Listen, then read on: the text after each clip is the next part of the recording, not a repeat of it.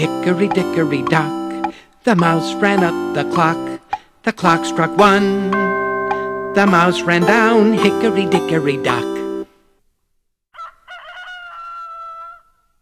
What a wonderful day! It was finally time to go to London town, and Georgie had to get Jack and Jill so they could all go to the king's birthday party together.